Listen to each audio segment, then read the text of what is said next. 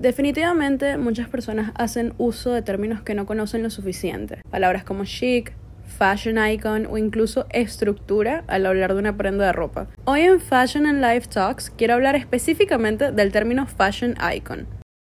Un fashion icon, en resumidas cuentas, es una persona influyente que usualmente desafía los estándares de la moda. Rara vez sigue tendencias, tiende a crearlas, o si no, mantiene un estilo atemporal. Estas son personas que tienen un algo que les hace llamar la atención por su estilo y no son iconos porque simplemente son famosas o porque son X personas. No es la primera vez que hablo de este tema. Por ahí, en el 2020, cuando empecé a crear contenido de moda, lo hablé. Y en ese momento no conseguí casi ningún artículo nuevo que hablase del tema. Y hoy, en el 2023, solo leí dos artículos nuevos al respecto. Es decir, no es un tema que se indague tampoco mucho, porque realmente los artículos que conseguí eran viejos y no todos tenían contenido sustancioso. La verdad es que este término es algo poco accesible, o bueno, debería serlo. Porque seamos honestos, no todas las personas son dignas de ser iconos de moda. Que vistas las últimas colecciones o tendencias no te hace icónico y tampoco tantear de un estilo a otro sin mostrar una esencia que sea realmente tuya. Es súper fácil que esta etiqueta sea mal utilizada y que sea una palabra más en el mundo de la moda y las sobresaturadas redes sociales, dándole esa etiqueta a famosos que solo son famosos o a influencers que solo se visten bien. De hecho, rescatando esto las influencers, quiero compartirles algo que dijo Carolina Herrera hace un par de años en un panel de Latin America Fashion Summit, donde dice, y cito, las influencers son algo muy importante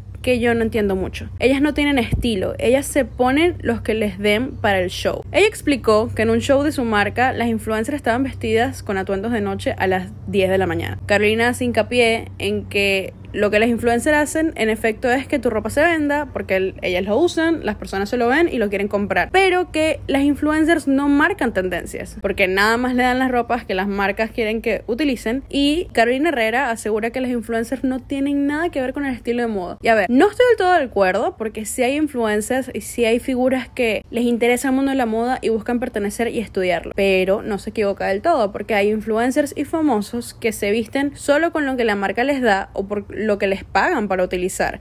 Pero no vemos algo más allá, no vemos una esencia o no vemos una consistencia. Y sí pasa, como dice Carolina, personas que se vi que, que no entienden los códigos vestimenta, de vestimenta y se visten muy exagerados sin ir acorde a la ocasión o a la situación. Vanessa Friedman, quien es la directora de moda británica y crítica de moda en jefe de The New York Times, asegura que si el estilo de alguien o su esencia es recordado luego de 30 años, puede llamarse icono de moda. Yo creo que ese rango se puede reducir a 15 años gracias a lo rápido que se mueve el mundo, gracias a pues todo lo digital. Fun fact, en un artículo ella habla del mal uso de la etiqueta del fashion icon y justo dice que Beyoncé podría ser un icono musical pero que de moda no lo es. Y eso causó mucho movimiento en su contra, pero I mean, no se equivoca del todo. ¿Por qué pudiese recordar los outfits de Beyoncé? Yo, por ejemplo, no lo recuerdo por nada. Por otro lado tenemos a Kim Kardashian, donde ella por muchos años mantuvo una línea de estilo bastante bien construida, pero una vez su stylist y ella se separan, que su stylist fue Kanye West, su estilo cambia. Entonces,